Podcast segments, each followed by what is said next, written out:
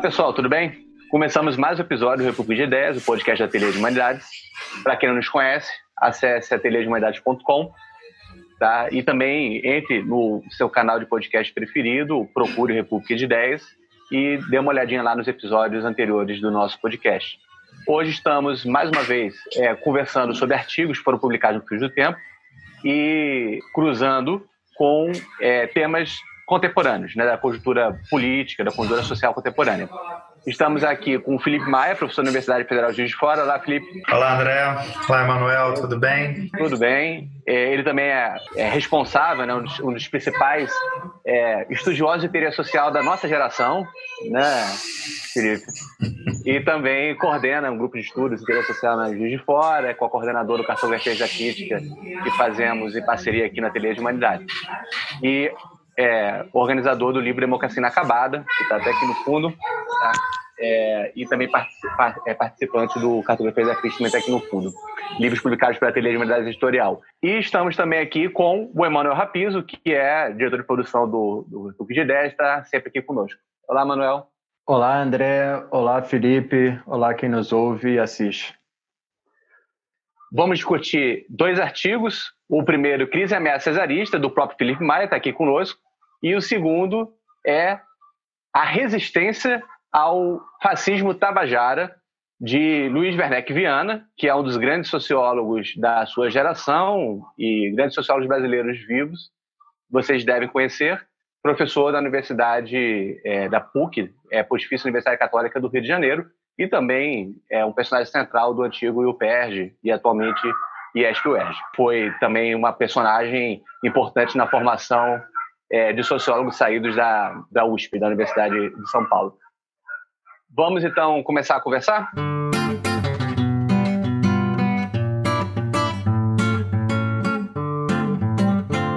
E vamos conversar então sobre é, os dois artigos com uma proposição que eu faço inicial, que é a seguinte: o Felipe Maia ele faz uma análise é, que pega mais a perspectiva, né, a partir do conceito de cesarismo, a perspectiva de como que se coloca a questão cesarista hoje em dia, uma possível ameaça, é, lendo o lugar que os militares têm dentro do governo Bolsonaro né, e tentando interpretar esses movimentos é, bastante enigmáticos que os militares estão fazendo, outros muito explícitos também, é, dentro do governo Bolsonaro.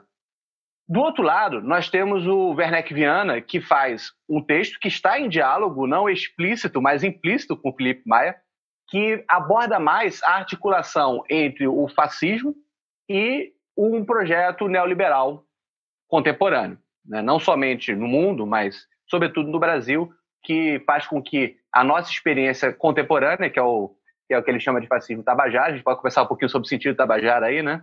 É, que tem uma, uma ambiguidade, e a nossa tradição autoritária.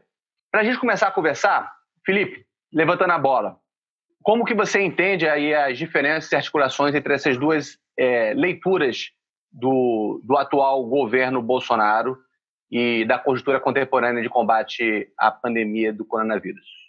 Eu, eu acho o seguinte: o artigo do Werneck traz uma contribuição específica muito importante, que, que não tem sido muito levantada por vários analistas é, e que também não foi desenvolvida por mim a contento no meu texto, né?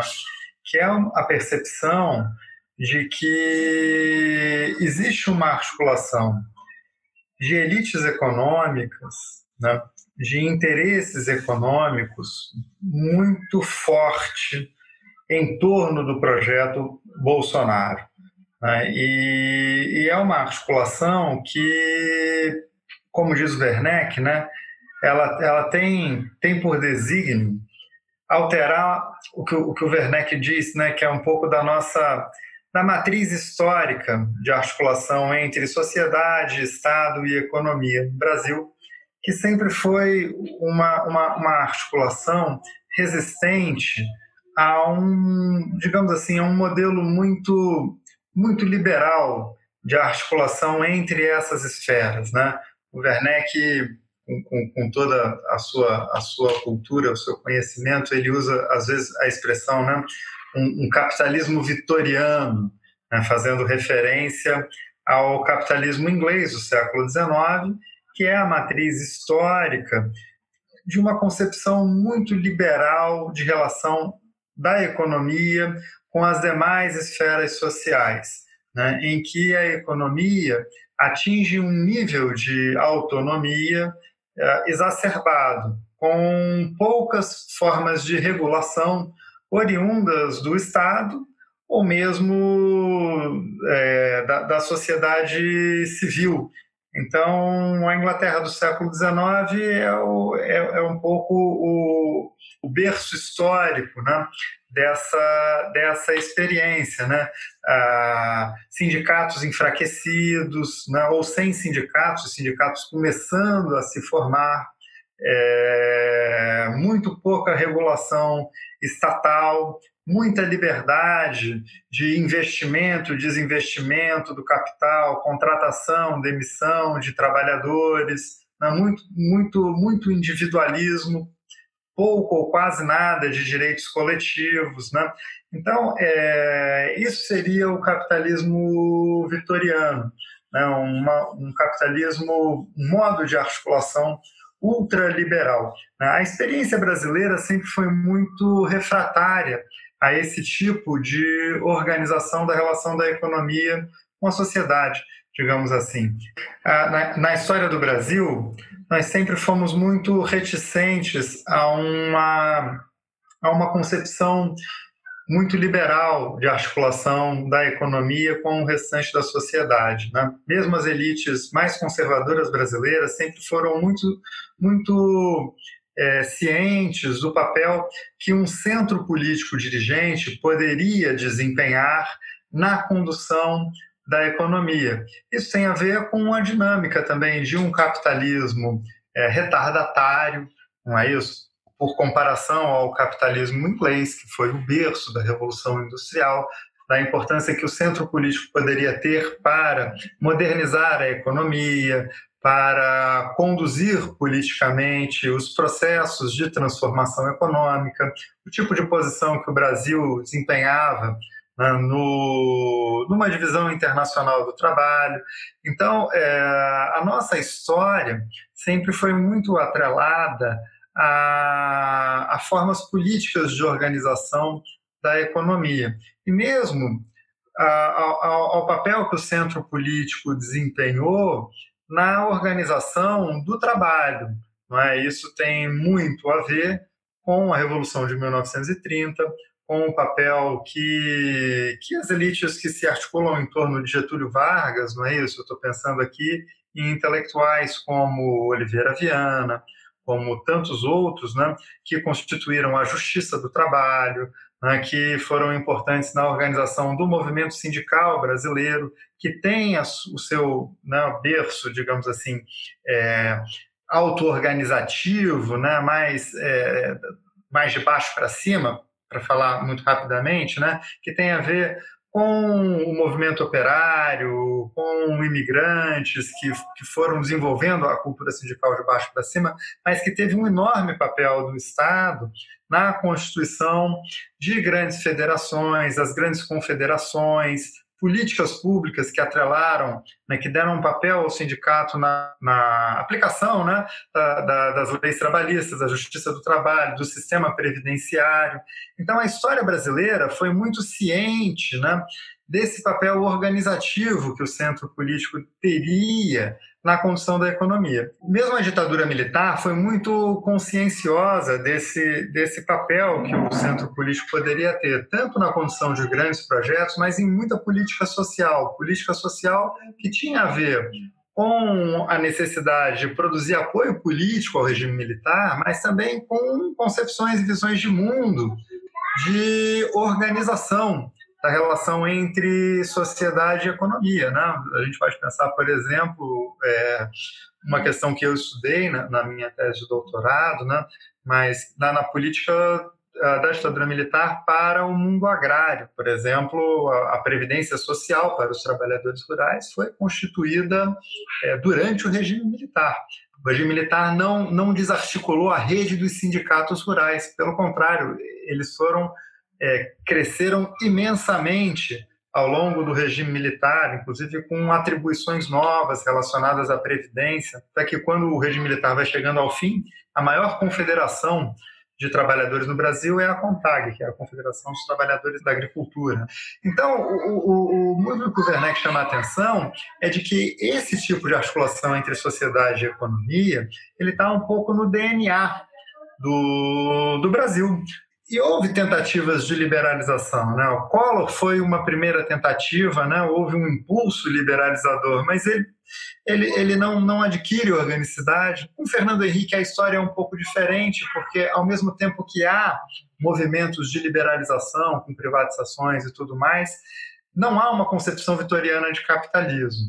Na Fernando Henrique, por exemplo, constitui a rede das agências reguladoras, é, os fundos setoriais, uma série de, de, de, instrumentos, a própria ideia de reforma administrativa, que era articulada pelo Bresser Pereira, né, um economista da nossa matriz desenvolvimentista, que pensava uhum. em alterar as capacidades de intervenção estatal, mudar o perfil da ação estatal, mas não retirar o Estado no sentido mais, mais liberal. Né? E o que o Werneck aponta é que com Bolsonaro constitui-se uma espécie de uma aliança heterogênea que tem como um dos pontos fundamentais da sua liga essa matriz vitoriana, ultraliberal, né, que ataca o DNA, digamos assim, da nossa formação histórica, né, da nossa formação econômica e social.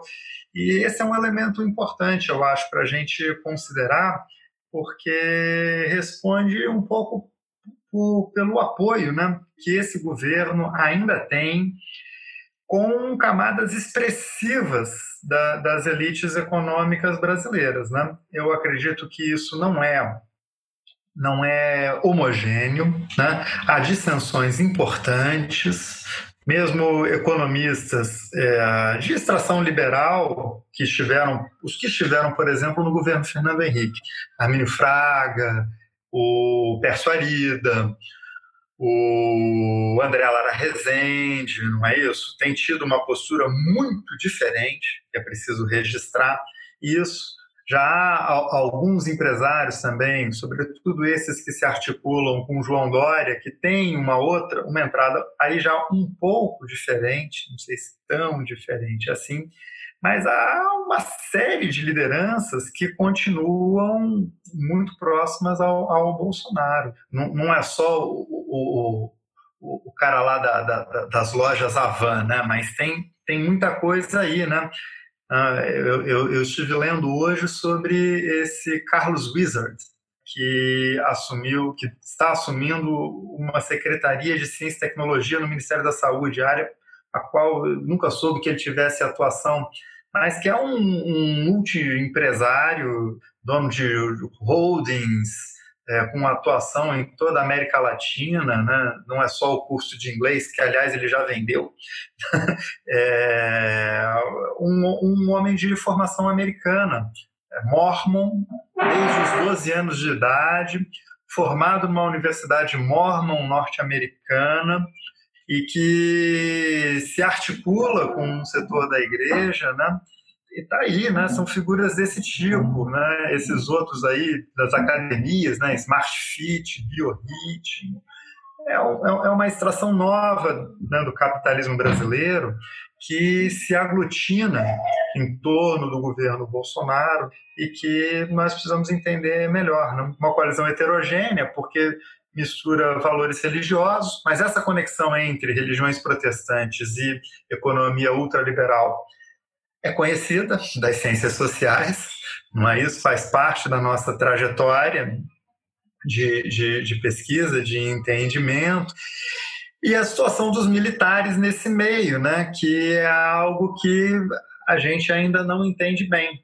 Aquela Isso. fatídica reunião. Oi, diga. Eu queria te fazer uma pergunta antes da gente entrar para os militares, que eu acho que entrando nos militares talvez a gente vai pegar um outro rumo.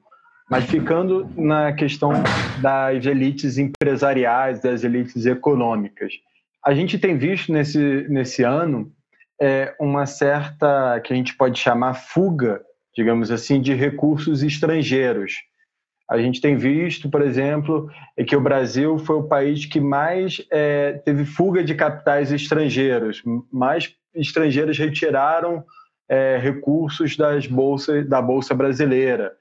É, a gente tem visto também a tentativa de, do, da assinatura do acordo econômico de mercado com a União Europeia tem naufragado porque sistematicamente diversos é, é, congressos europeus, o último foi a Holanda essa semana, é, que negou é, a, a, disposição, enfim, negou o, o aceite que poderia ser dado a esse acordo econômico entre Brasil e União Europeia. E a gente sabe é, que na Europa, principalmente, é, questões ambientais e de outra, e outros debates influenciam muito hoje em dia as decisões econômicas. Então, seria possível essas elites econômicas brasileiras se manterem em apoio ao Bolsonaro diante de uma de uma fuga de capitais estrangeiros ou de uma recusa de liberais estrangeiros em se associarem a esse governo? Como fica essa disputa entre as elites econômicas nacionais com posições divergentes é, vistas lá fora. Deixa eu complementar, pensando aqui também em voz alta. É, primeira coisa, como você bem já, já falou, existe uma resistência grande do empresariado brasileiro e da, próprio, da própria forma como se faz política no Brasil a um regime de liberalismo vitoriano. É, a respeito disso, eu lembro de um livro que foi publicado pelo próprio Fernando Henrique Cardoso em 64, o ano que teve é, o golpe ao empresariado e sociedade industrial no Brasil. Eu não lembro muito bem qual o nome, mas é uma análise que ele faz. Industrial e desenvolvimento, né? Desenvolvimento, né? Que ele analisa, é uma pesquisa que analisa a mentalidade do empresariado no Brasil. É, e ali até no já ali já está é antes da, da, da do, do, do golpe, mas já estava ali escrito até na apresentação do livro a expectativa de que iria ocorrer. E ele, no momento, ele fala que uma das características da cultura empresarial brasileira é a de querer o máximo de lucro possível com o menor risco assumido.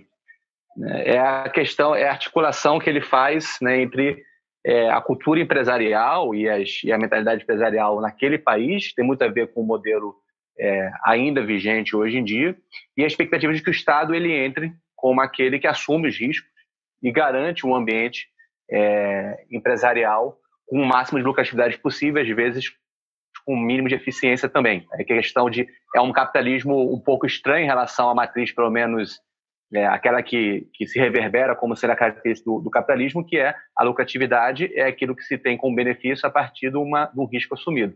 Na, no regime brasileiro seria um pouco diferente. E aí você está falando sobre vários empresários que é, parecem estar fazendo surgir uma outra mentalidade empresarial. E eu fico me perguntando se, na verdade, esses não serão os próximos empresariados patrimonialistas que irão mamar do Estado para ter os seus benefícios próprios. Né? Então, a partir de uma linguagem neoliberal, se faz com que haja apenas uma recomposição de que elites empresariais são essas que estarão, de forma patrimonial, articulados com o Estado e conseguindo benefícios para seus negócios e tudo mais.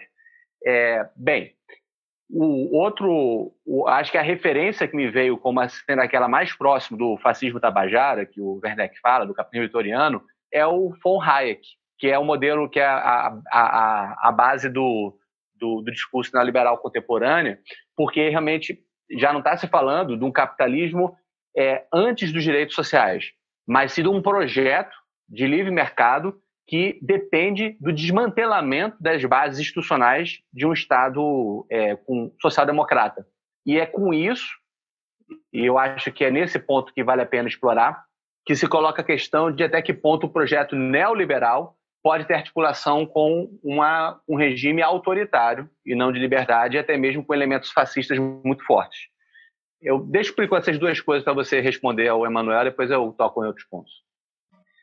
É, não, vocês colocam questões aí todas muito importantes, né? E eu acho que, na verdade, elas demandariam pesquisa empírica, né? Para a gente poder olhar as coisas com mais. Coisa como o Fernando Henrique fez lá, nos anos 60, não é isso? Num livro que é um, é um marco né, da, da, da, da sociologia brasileira. Né? Mas o que, o, que eu, o que eu vou observando por aqui, assim, é, um pouco pela leitura dos jornais e é que, de fato, nós estamos, nós estamos vendo mudanças estruturais no capitalismo. Né? E o que me chama muita atenção é que esse empresariado ele é quase todo um empresariado muito vinculado ao setor de serviços. Então a gente não vê não vê muito, né, nesses grupos os barões da indústria. Isso parece mais mais escondido, né? Então, um setor que depende muito dessa, dessa economia cotidiana aquecida, né? Ou seja, o cara que fez a fortuna montando uma rede de academias. É, esse wizard que começa com o negócio do curso de inglês, depois o cara vende a franquia, aí ele passa, monta uma holding para vender produtos naturais, um mundo verde, aí ele compra um outro negócio. O cara já é um bilionário, com uma fortuna de bilhões e bilhões, e sempre uma articulação entre serviços e mercado financeiro. Então, isso indica um certo reposicionamento do funcionamento da economia. E, por outro lado, o agronegócio, que o Emanuel cita aí, né, que, que tem a ver com toda a, a questão do acordo Mercosul-União Europeia, que tem a ver com toda a questão da legislação ambiental. Né? Um fato muito significativo é que logo após a divulgação do vídeo da reunião lá do dia 22 de abril, né, em que o Ricardo Salles fala que quer tem que aproveitar a pandemia para passar a boiada, ou seja, desmantelar a, a malha regulatória né, de, de proteção ambiental, em pouquíssimo tempo sai um manifesto publicado nos principais jornais brasileiros, assinado por uma quantidade que eu nunca vi de associações empresariais em apoio ao Ricardo Salles. Não é isso? Em apoio ao Salles. Depois da publicação desse manifesto, fruto de pressão, crítica da sociedade civil, é que algumas empresas, a Natura, por exemplo, e tal, vão fazer um movimento de, de críticas, dizendo, não, não fomos consultados, não, nosso nome apareceu, mas a gente, né? Aí tem alguma, alguma crítica por dentro das associações empresariais, mas o momento inicial é de reforço dessa, dessa posição. Né? Então, é um, o que revela a força que tem a ideia de que é preciso desmatar o ambiente regulatório brasileiro, né? É, sabendo que isso tem custos na imagem internacional do país. Mas pelo jeito eles estão pagando. E não só custos na imagem, mas também pode ter é, problemas de aumento de preço de mercado. É, só dois pontos que eu acho que o Manuel tocou, que você também tocou, é, que é, eu acho que tem muito a ver com a discussão sobre o capitalismo independente no Brasil. O Emanuel chega a, a, a colocar assim, até que ponto os movimentos internacionais fazem com que os interesses desses capitalistas não venham, a algum momento, se tornarem mais claros de que um, uma, uma, um, um modelo neoliberal pode destruí-los. E até que ponto também, e acrescenta a questão ambiental, é, esse modelo também de, e você falou, utilizou um argumento excelente, desmatamento do marco regulatório, é uma boa metáfora, é, também pode levar a ir contra os interesses do capitalismo é, industrial ou agroindustrial brasileiro e, por tabela, de serviços também. Né? Existem certas contradições no modelo vigente ou ambiguidades e tal, que faz com que a gente fique se perguntando se você não tem é aquela visão estreita que Floresta Fernandes fala muito bem sobre, o nosso, sobre a nossa burguesia nacional, que às vezes não consegue ver a longo prazo em termos de seus interesses e faz com que, é, com isso, é, se componha muito facilmente com interesses estrangeiros que acabam minando a possibilidade de construção de um mercado nacional, de uma economia é, nacional forte, pujante e tudo mais. Mas... Mas nisso, André, eu acho que é preciso ver muito o seguinte, né? até que ponto existe de fato uma, uma, uma ideia né, de um mercado nacional, né, de uma burguesia que se entende a partir do plano da nação, porque isso Isso, claro, isso colocaria uma outra, uma outra configuração. Né? Ou seja, esses setores são setores muito internacionalizados na sua, na sua operação, na, nos seus vínculos. Né? Então, isso acho que faz, faz muita, muita diferença. O espaço econômico que eles operam, ele não é constrangido pelo, pelo território nacional, né? Então isso muda muito, eu acho, a, a, a perspectiva. E o que me parece é que eles não estão lidando com essas questões a partir de noções de princípios, sabe? De valores. Eles estão olhando as coisas de forma muito pragmática, né? Então, diminui a regulação até onde dá. Quando não der mais, recua. Então, um jogo muito, muito de barganhas, é, sem valores que estejam presidindo essa, essa operação. Né? O Branco Milanovic, no, nesse livro que acabou de ser publicado no Brasil, com, com o título de Capitalismo Sem Rivais, mas que foi publicado no final do ano passado em inglês como Capitalism Alone, ele, num, num dos seus capítulos, né, é, ele, ele fala, ele faz uma questão muito interessante sobre a moralidade da, das novas elites globais. E ele diz que um, um fator importante para compreender essas, essas novas elites é que eles têm uma visão muito amoral, digamos assim, da atividade econômica, no sentido de que a atividade econômica é interesse puro uh, e que não tem como ser de outro jeito. Então, essas questões todas viram, é, ficam dependentes da relação de forças no momento. Né? E faz-se o jogo, certo? É jogo, jogo. Né? Uh, pode ser isso, pode ser aquilo, vai depender do que for possível agora, que pode ser alterado depois, né? Então, há questões aí. O, o livro do, do Milanovic tem muito a ver com isso que a gente está discutindo, pelo, até pelo, pelo pelos é. tipos ideais que ele vai constituindo da relação entre, entre economia e política, as transformações que estão ocorrendo no papel do Estado no mundo todo. E, e isso está tá nos afetando aqui, né?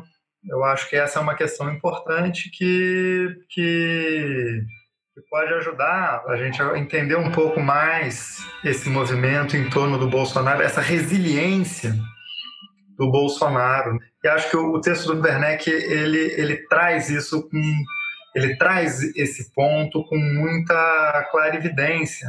E, e aí você começa a se perguntar, bem, se o projeto é de fato tão radical, ou seja, alterar o nosso DNA, eles estão entendendo que é, medidas de força podem ser úteis, pragmaticamente.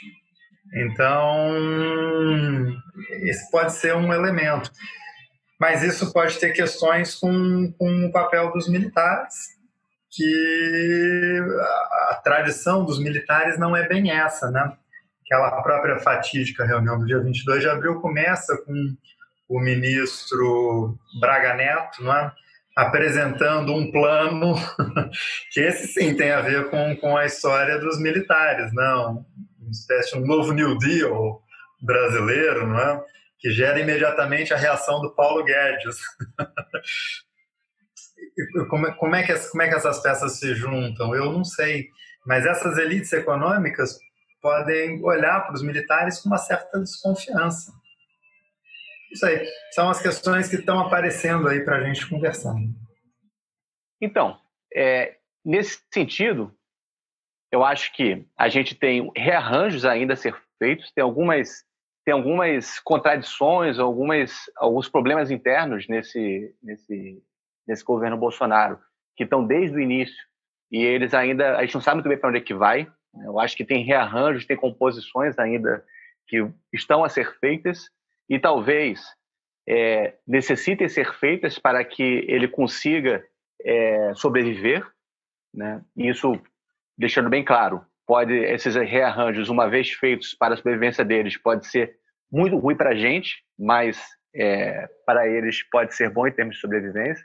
Por exemplo, essa como é que se convive uma concepção New Deal a la Braga Neto com uma concepção de Paulo Guedes? Né? Como que, os, como, que os, como que esses empresariados hoje em dia é, em que termos apoiam o governo Bolsonaro. Será em algum momento, é, e aí tem participações internas, eu acho que, que, que vão para caminhos diferentes. O setor de serviços pode mais facilmente apoiar uma concepção à la Paulo Guedes, ainda que tem, dependa de uma manutenção de um poder de compra da população para utilizar esses serviços, mas a perda de poder de compra é uma coisa apenas de anos, não é alguma coisa para agora. É, de outro lado, a, agro, a agroindústria depende de que, beleza, pode se passar a boiada, e no momento de Covid, é, passar a boiada talvez não seja só apenas pensando na, na mídia nacional, de como que as pessoas no Brasil não vão perceber, mas também como que a mídia internacional não vai cobrir se passar a boiada. Isso faz com que é, consiga fazer com que um desmantelamento venha a ser exercido e em algum momento esse sinal de alerta da mídia é, fizer pressão no governo, faz uma recomposição daqui a um ano e com isso já conseguiu desmatar mais, conseguiu avançar mais é, o modelo agroindustrial sem grande prejuízo dos seus interesses. É, mas, por outro lado, se aí se desconsiderar é, esse fato da possibilidade de passar a boiada, não é interessante para a agroindústria de ter um governo que não leve a sério, ou pelo menos não tenha a imagem de levar a sério a questão ambiental no mundo, porque isso prejudica seus interesses. Né? Então, tem várias composições que têm que ser feitas. Se a gente é, leva a sério como uma possibilidade existente a tese do Werneck Viana, de um fascismo tabajara, o que seria ele? E que risco seria esse em jogo? Como que se comporia, então, esse fascismo tabajara numa recomposição de forças em que ele se tornasse prevalecente? O texto do Werneck não deixa isso muito claro, né? Ele não desenvolve essa, essa hipótese até, até o fim. O que eu, eu acho que o Werneck aponta é que essa tentativa de alterar o DNA brasileiro ela exige força, né? Por quê?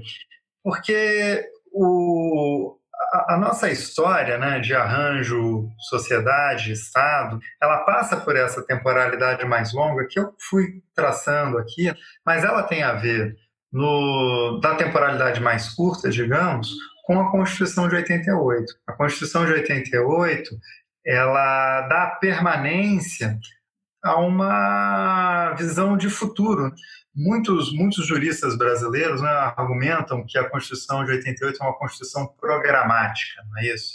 Ela estabelece e ela entroniza na norma uma série de objetivos a serem perseguidos ao longo do tempo e que tem a ver com a realização de direitos. Não é, é que é uma Constituição programática, é a Constituição cidadã, né, é a Constituição que mais reconhece direitos na história do país, tá, tá, capítulos e capítulos, né, que define responsabilidades para o Estado, para os entes federados.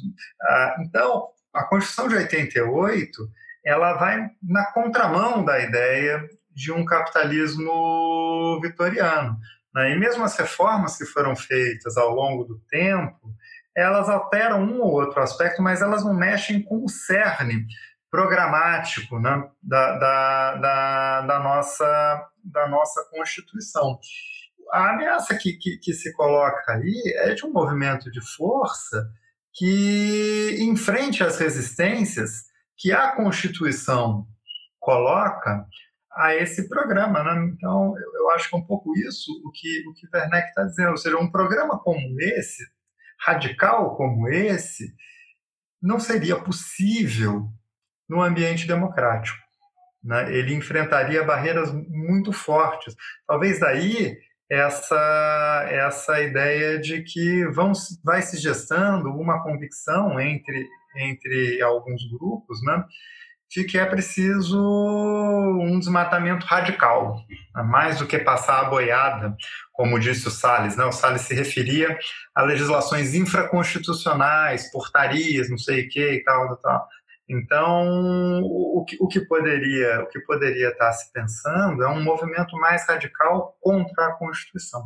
E acho que, que, que há certos indícios de tentativa, sobretudo por parte do Poder Executivo e do Bolsonaro, que foi o tema que eu tentei explorar no meu artigo, de concentração de poderes. Essa é uma Constituição que ela tem um alicerce social é, muito voltado para a ideia dos direitos, e ela tem um, uma concepção do modo de funcionamento das instituições que está assentado em uma série de, de, de, de freios e contrapesos, de, uh, de distribuição e divisão de poderes, algo que ao longo do tempo, inclusive, se reforçou, porque o parlamento, né, o Congresso brasileiro, foi, foi ganhando poderes ao longo do tempo, né, reduzindo, por exemplo, a capacidade de edição de medidas provisórias, tornando a, a discricionariedade do executivo na execução do orçamento menor,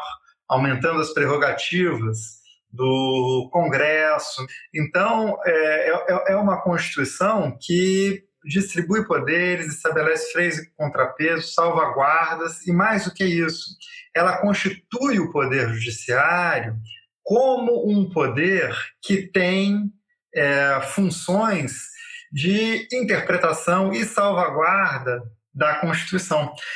Então, a posição do executivo ela é ela é diminuída, né? E Bolsonaro, desde, de, desde a campanha eleitoral, né, ele apresenta uma concepção de mandato que eu tenho qualificado como cesarista, né? ou seja, que entende que o chefe do executivo é a expressão da vontade geral de modo incontrastável diante, pelas outras instituições, né?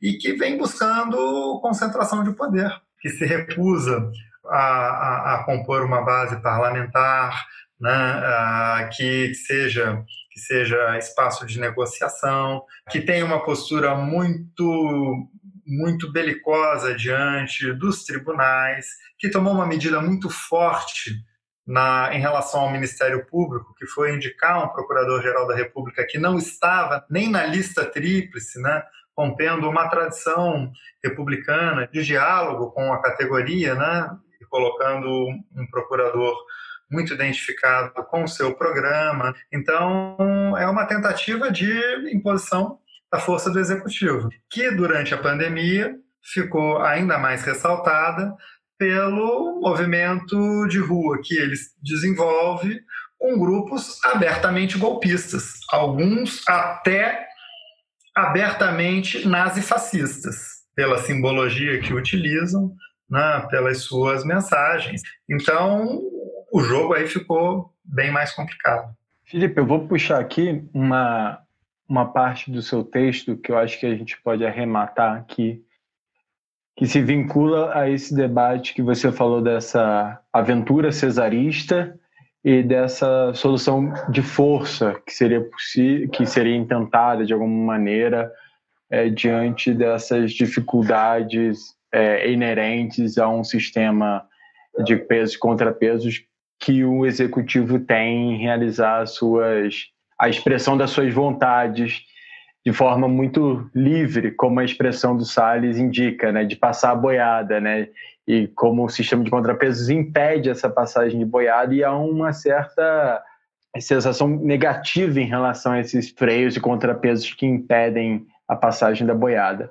E aí eu vou te citar é, numa parte no final do seu texto que você comenta sobre os militares e a política, que você fala que o governo Bolsonaro parece ser percebido pelos militares como uma oportunidade de redefinir a relação dos militares com a política. Questão que, sobretudo no Exército, mais que em outras armas, vem se mostrando central, já que o modelo de profissionalização das carreiras militares calcadas em seu distanciamento com a política não os convenceu, não convenceu os próprios militares e aí você cita o José Murilo de Carvalho no seu livro Forças Armadas e Política no Brasil. E lá depois é, você comenta sobre a questão do aumento morão e o seu artigo sobre a controversa interpretação do artigo é, 142 da Constituição Federal, mas você comenta lá no final desse parágrafo que, abre aspas, assim as semelhanças e diferenças em com o repertório mobilizado por Bolsonaro. E aí você está comparando com o repertório mobilizado pelos militares, que ajudam a compreender a adesão e apoio, mas torna difícil imaginar que eles estariam dispostos a embarcar no aprofundamento da aventura cesarista. E aí, acho que é interessante pensar qual é esse, esse freio ou essa barreira que impede eles de aderirem definitivamente à aventura cesarista, que no caso do Bolsonaro já é explícita. É, eu, eu, o, a ideia de cesarismo, né, ela, ela tem muitas possibilidades de interpretação. Depois desse texto até é que eu vi que o Leonardo Avritzer também interpreta o, o, bolsonarismo pela ideia de cesarismo. Embora o Avritzer faça uma referência mais a, a, ao modo como o Marx né, fala de, de lida com, com, a ideia de cesarismo né, no, no 18 Brumário e a ideia do cesarismo como uma como um desempate numa correlação de forças muito parelha, né? E que então a burguesia recorreria ao cesarismo para desempatar a, a, a, disputa política a seu favor, né? Que não é como eu estou lendo, né? Eu estou lendo o, o, cesarismo a partir da ideia da proposição do Rosan Vallon, que pensa o cesarismo como uma forma de representação política e que, que tem algumas características-chave, sobretudo essa, a ideia do chefe do executivo, daí a referência ao César, né, como uma encarnação da vontade geral e que se entende como único representante, né, porque foi sufragado pela maioria. Né. Então, há uma ideia de legitimidade, uma legitimidade privilegiada para o, o chefe do executivo, né, que com isso poderia subordinar as demais instituições, né, obrigá-las a, a, se subordinar a sua, às suas decisões. Né? Então, ele decide em nome, representando o povo, né? porque ele encarna a vontade geral. Eu acho que há muitas analogias fortes entre essa concepção e o modo como Bolsonaro pensa a sua ação. Né? É sempre uma operação arriscada a gente recorrer a um texto clássico para dar sentido à ação de um ator, né? porque o Bolsonaro nunca leu o Rosanvallon, certamente. Né? Não sei nem se ele sabe quem foi Luiz Bonaparte ou, ou coisa do gênero. Né? Mas é, é, essas ideias elas vão formando caldos de cultura né? que vão moldando visões dos atores, mesmo sem que eles tenham lido esses, esses textos. E elas funcionam um pouco como um tipo ideal para a gente tentar formalizar um pouco, né? Uma visão de, de, de, mundo, uma visão de política, nesse caso, a do Bolsonaro. Né? Eu, eu acho que é, isso, isso vale bem para o Bolsonaro, mas isso, isso não vale tanto para as Forças Armadas, né? sobretudo pela ideia do poder pessoal, ou seja, a ideia de que uma pessoa encarna. Ah, isso é muito forte, né? Tanto é que o Bolsonaro ele venceu uma eleição presidencial, queiramos nós ou não, ele recebeu cinquenta e tantos milhões de votos nesse país. Que general brasileiro, na nossa história, recebeu né, um mandato popular dessa maneira? É? Os generais na ditadura foram eleitos por colégio eleitoral. Não é isso? É muito diferente. A forma de consagração né, do mandato, né, de conferir legitimidade ao mandato, é muito diferente. Devemos lembrar que a ditadura militar brasileira manteve durante boa parte, quase todo o tempo, o Congresso Nacional funcionando. Não é isso? Que estabeleceu mandatos para os presidentes da República e os mandatos foram cumpridos. Não é isso? Ah, então, ou seja, havia uma certa visão que é autoritária, mas ela é vinculada a uma corporação, a uma instituição. No caso do Brasil, mais até do que as Forças Armadas, o Exército Brasileiro, e menos a pessoa. Nós não tivemos um Franco, né? nós não tivemos um Mussolini, não é isso? nós não tivemos sequer um, um Salazar, né? uma coisa diferente na história. Mas isso me parece ser um ponto. Né? Talvez seja um pouco o limite. Né? Então, há muita afinidade, eu acho que isso vai ficando cada vez mais claro, mas há, mas há um certo limite. Né? O Mourão escreveu dois artigos no Estadão. Em nenhum dos dois artigos ele cita o nome Jair Bolsonaro. Ele não aparece em nenhum dos dois artigos. Uma defesa do presidente né, nem do governo do nosso presidente Jair Bolsonaro. o Mourão defende princípios, defende né, é, visões da política, né, disso, daquilo, tá, tá, que colaboram com, com, com, com, posições do Bolsonaro, jogam a favor, em boa medida, mas não há defesa da pessoa, né, do governante.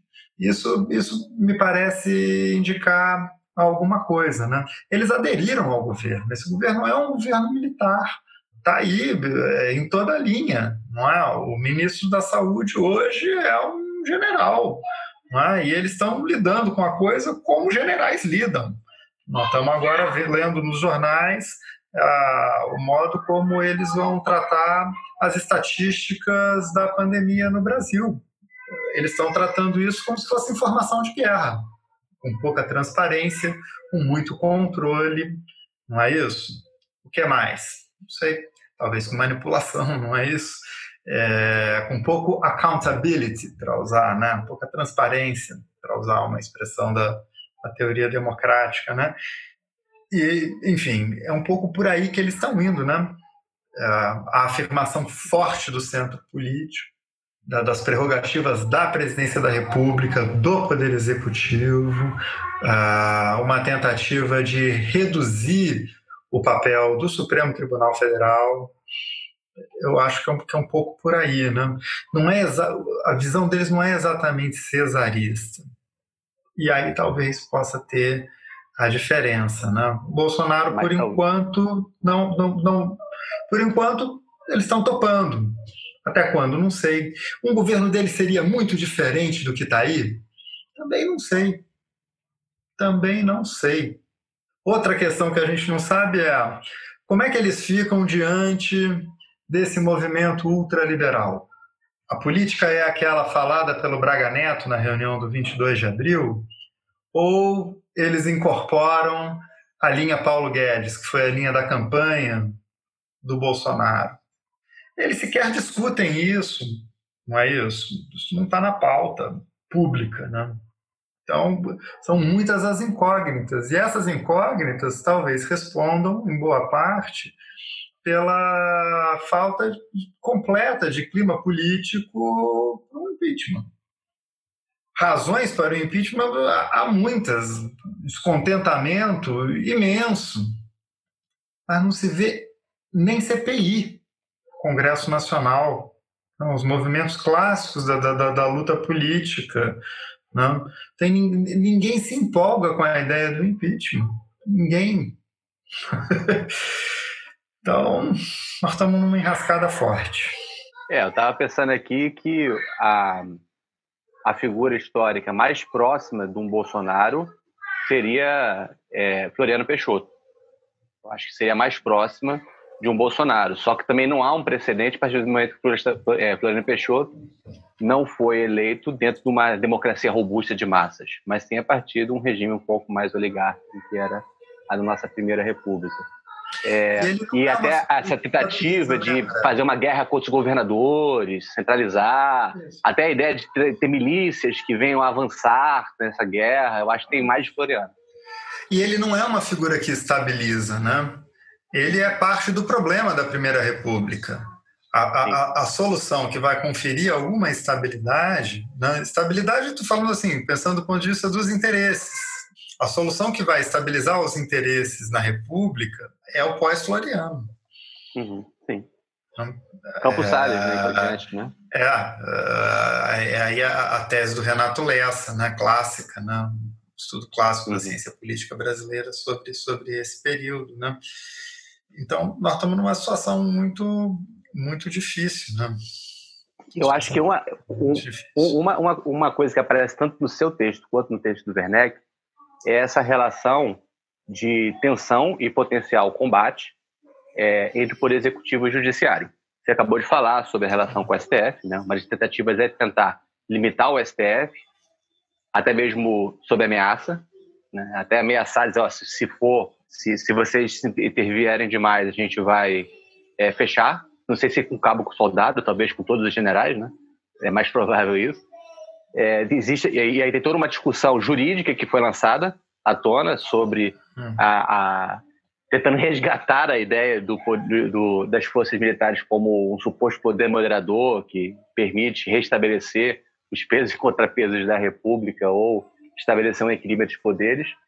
É, então você tem nessa relação com o judiciário é uma ironia da história porque de certa forma o governo Bolsonaro ele ascendeu a partir da grande parte em função da Lava Jato.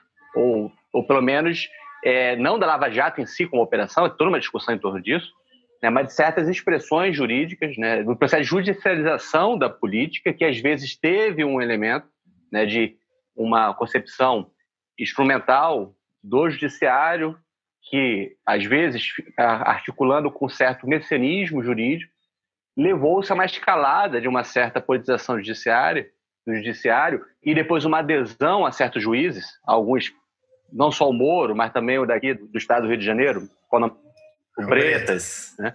É, e outros mais aderiram ao bolsonarismo. O bolsonarismo ele se alavancou em cima da Lava Jato.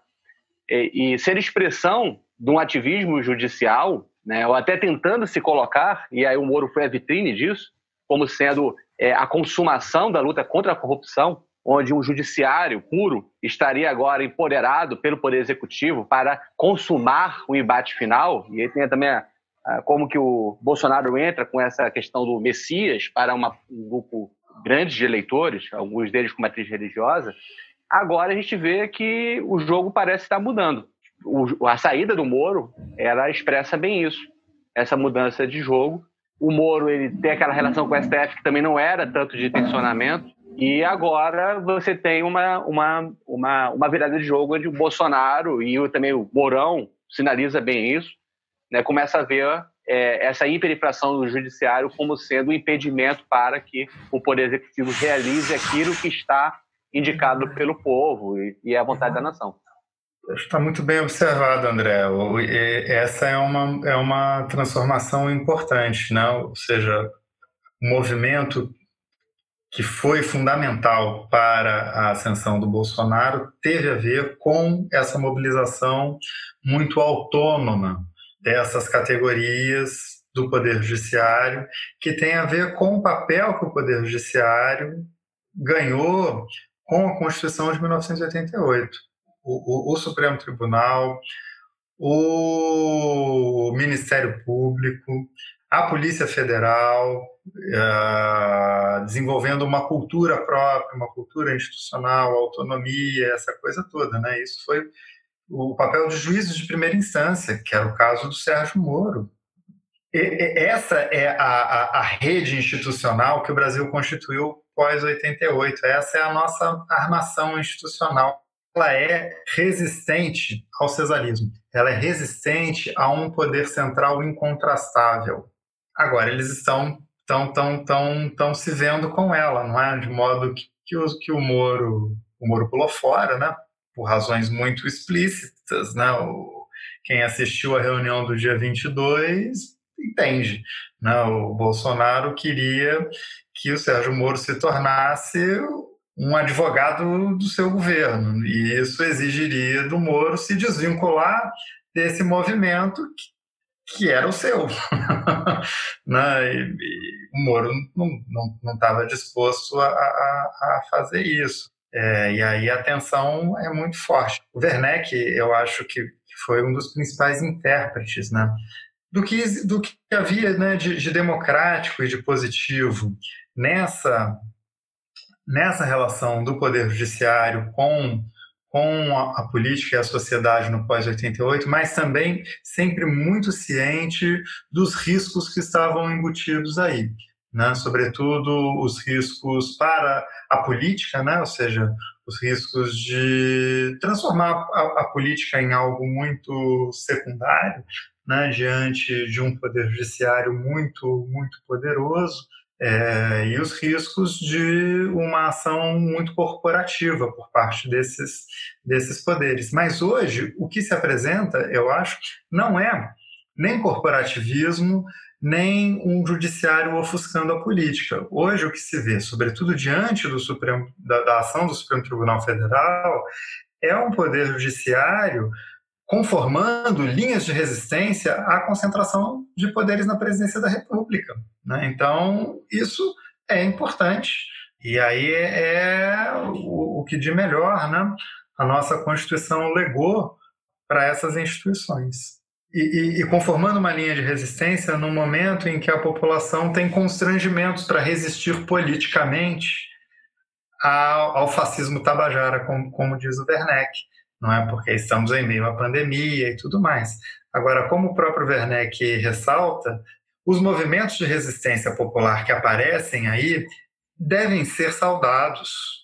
Acho que a gente ainda não chegou no momento em que se possa convocar toda a população a ir às ruas mas os movimentos que estão, de algum modo, estabelecendo um contraste no que é possível no espaço público ao, ao fascismo, eu acho que eles são importantes. A gente ainda tem que ver como é que isso vai andar, mas é importante pôr algum limite a essa ocupação do espaço público por movimentos abertamente fascistas para ajudar um pouco nessa análise da questão da virada do jogo, eu acho que o que permanece da cidade do jogo é, é o STF como sendo aquele por meio do qual a Lava Jato conseguiu avançar enquanto, enquanto atividade orquestrada de instituições e atores, mas também como aquele, aquele, aquela instituição que, na narrativa do combate político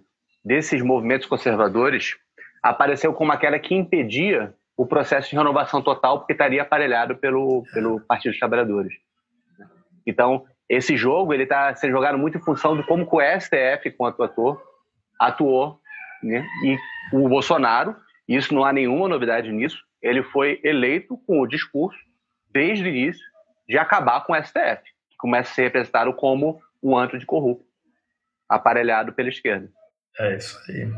Só para comentar também, incluir, é essa apresentação, essa, digamos, ascensão dos movimentos é, de rua, ela pode ajudar a criar rachaduras na visão da aventura, talvez cesarista, de se do Bolsonaro se colocar como esse líder povo, o homem povo, né? Aquele que representa a totalidade é, que foi dada, a, a totalidade da, da, representação do povo que foi dada a ele por meio da, do, da eleição plebiscitária, né?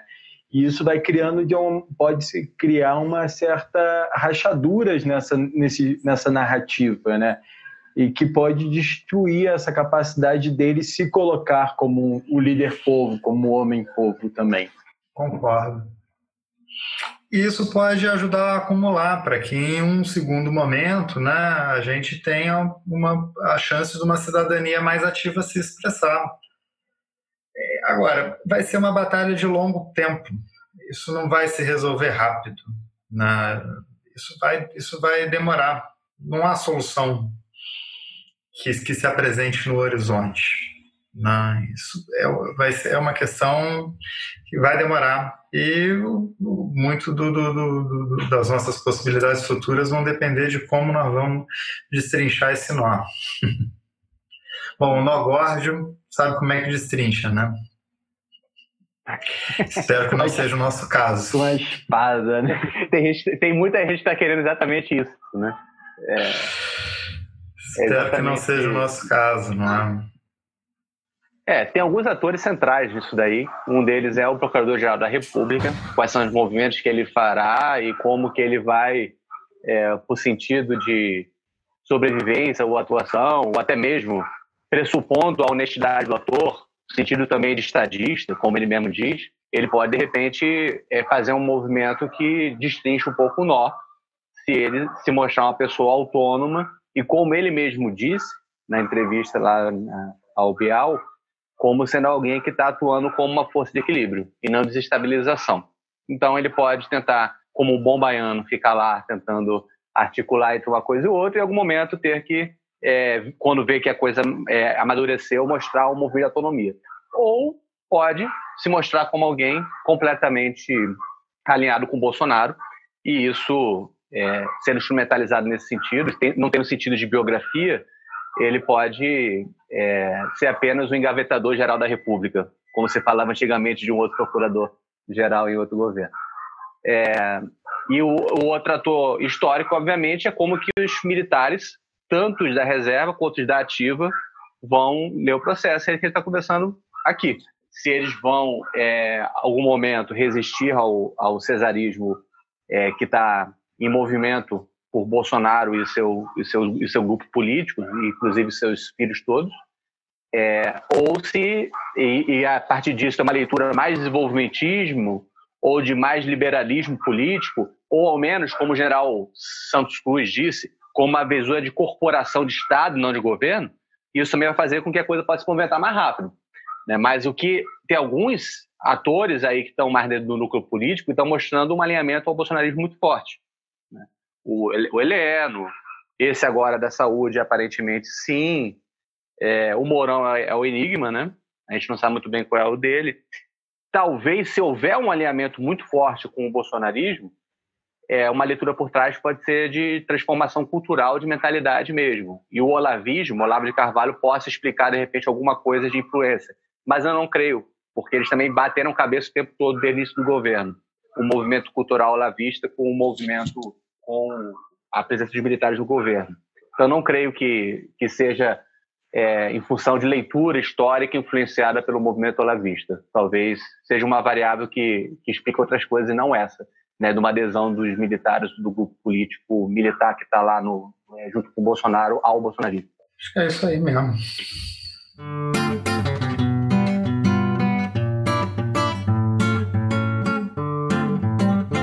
Então, pessoal, a conversa hoje é, levantou mais problemas e mais questões do que respostas. Né? Se alguém assistiu isso aqui é, querendo saber qual é o nosso destino nos próximos, é, dos próximos anos, até nos próximos meses e semanas, você não teve resposta pronta. Teve muita coisa para, muito material para poder analisar. Para a gente concluir, Emanuel, quer fazer uma consideração final é, sobre, nossa, sobre as perspectivas aí, sobre os problemas que estão em jogo, a partir do debate de hoje? Seria depois de, desse, desse comentário tentar fazer prognósticos seria bastante audaz e ousado. E eu me disse que depois dos últimos movimentos dessa, dessa série chamada Brasil, né, eu me coloquei a, obrigação de nunca mais tentar dar chutes sobre o que acontecerá com o Brasil, porque tenho errado frequentemente.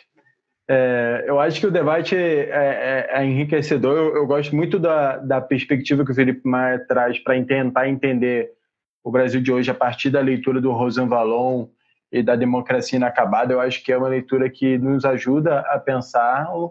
Eu acho que é uma leitura que não, é, não, não está tão espraiada atualmente é, no Brasil. Acho que eu acho que talvez o Rosano Valon não ainda não é esse autor tão abertamente lido pelo Brasil, é, dentro da academia e muito menos fora da academia é, é, o debate dele ainda não me parece chegar no, nos círculos mais midiáticos, no debate da mídia. Então, acho que o debate que a gente faz aqui é relevante e interessante porque traz outras perspectivas intelectuais para pensar o atual contexto.